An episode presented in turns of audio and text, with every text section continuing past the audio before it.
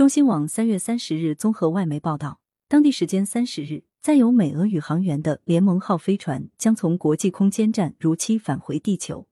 根据俄联邦航天局新闻中心消息，载有两名俄罗斯宇航员与一名美国宇航员马克·范德海 （Mark Van h i 的联盟 MS 幺九号飞船将于三十日降落在哈萨克斯坦的大草原上，预计下降装置将于莫斯科时间十四点二十八分着陆。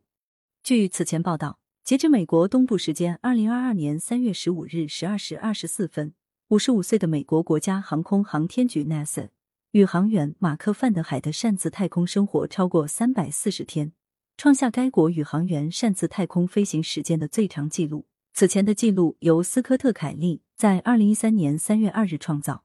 此前，曾有美国媒体质疑俄罗斯是否会因乌克兰局势导致的一系列制裁。拒绝将美国宇航员送回地球。俄联邦航天局强调，国际空间站成员的安全是最重要的优先事项。感谢收听羊城晚报广东头条，更多资讯请关注羊城派。